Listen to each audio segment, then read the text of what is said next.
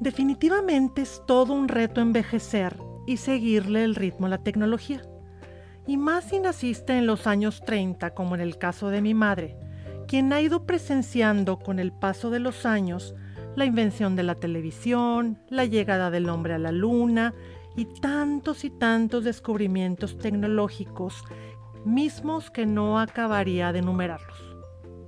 Yo comencé a enfrentarme a la tecnología en preparatoria y me fue tocando como joven maravillarme con las primeras computadoras de escritorio, con aquella conexión a internet vía telefónica que se tardaba años en conectarse, pero que comenzaba a acercarnos al mundo, con los teléfonos inalámbricos grandes y pesados como ladrillos, para luego dar paso a los teléfonos celulares y a los inteligentes, así como las computadoras portátiles y las conexiones Wi-Fi a mis 50, y a pesar de que trato de mantenerme al día por mi chamba, confieso que ya le perdí el ritmo a tantas y tantas novedades, a las miles de redes sociales que se van lanzando a cada minuto, a la inteligencia artificial y al tan de moda metaverso.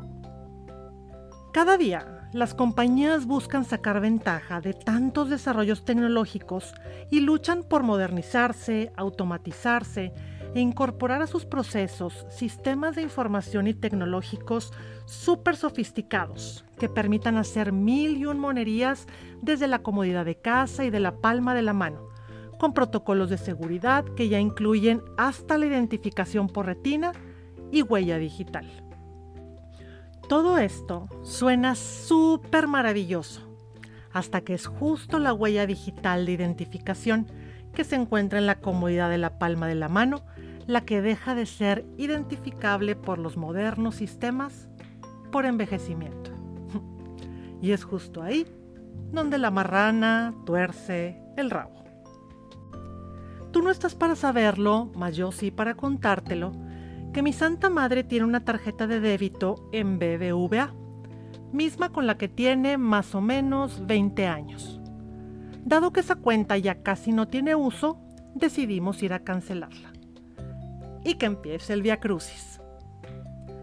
Yo no sabía, y lo estoy aprendiendo a la mala, que con los años las huellas digitales se van borrando. Y pues sí, el moderno sistema de autentificación y protección contra fraudes del banco necesita forzosamente que las huellas octogenarias de mi madre coincidan con las que el sistema tiene almacenadas.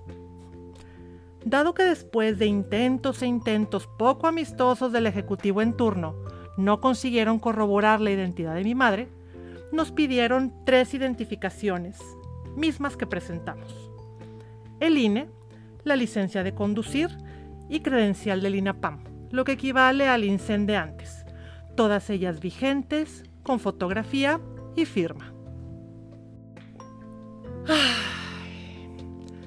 No te quiero hacer tan cansada esta novela, pero después de casi tres horas en la sucursal, no conseguimos que nos autorizaran a retirar el dinero que ahí se encuentra para entonces poder cancelar la cuenta. Porque tienen que terminar de corroborar que mi madre sea quien dice que es.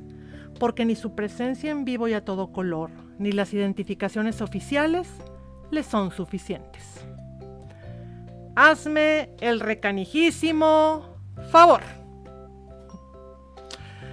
Después de esta eterna estancia en la sucursal, han pasado dos días más y siguen pidiendo y pidiendo y pidiendo autorizaciones al sistema, quien es algo así como Big Brother. La última con la que nos salieron es que necesitan ahora hacer una videollamada con mi madre para corroborar que es ella y está viva. Ay, neta que ya mejor me río porque si no les miento toda su madrecita misma que solo se las he recordado por el momento en mi mente. De todo esto, ¿sabes qué es lo más triste del caso? La forma tan altanera y prepotente con que los magnos y jóvenes ejecutivos de la sucursal se dirigen a una persona de la tercera edad, en este caso mi madre. La traen de un lado a otro innecesariamente, le piden de mala manera que les recite una bola de números al instante mismos que obviamente mi madre ni se sabe, mucho menos se acuerda de ellos, y le resoplan desesperados porque la máquina no lee sus huellas dactilares. El problema es que creen que serán jóvenes eternamente, y tengo que confesar que yo también pensaba así. Hace años yo tenía la firme seguridad de que yo sería una viejita chingona, pacheca, pero inteligente, independiente y en total uso de mi memoria, facultades mentales y motrices. Tenía la certeza de que aunque pasaran los años, yo las podría de todas, todas. Estaba convencida de que los demás envejecerían de forma medio pinchona, pero yo no. Y es justo ahí donde la vida te pone la pared enfrente para que te des el madrazo. Y más tarde que temprano te da un centón para que te enfrentes con la realidad. Y pues no, definitivamente no soy una anciana. Pero ya voy viendo mermadas algunas de las capacidades y habilidades de las que yo antes tanto me jactaba. Ya no puedo andar por la vida sin un par de lentes para leer ya tengo que apuntar las citas y los pendientes porque todo se me olvida. Ya no puedo comer ni pistear como lo hacía antes porque me matan las agruras. Ya no puedo hacer varias cosas a la vez. Yo, que era la reina del multitasking. Tengo que tener anotadas todas las claves de acceso a bancos, correos electrónicos y tiendas en línea porque obviamente se me borran de la mente y ya le tengo que pedir ayuda y orientación a mis sobrinos en temas tecnológicos. Imagínate todo lo anterior exponenciado por 34 años más de vida que me lleva mi mamá. Según me cuenta la magna directora de la sucursal del banco donde estoy llevando a cabo mi prueba de impaciencia, porque si fuera de paciencia estaría papita, hay un gran número de fraudes bancarios mediante personas de la tercera edad y por eso se ponen super perros.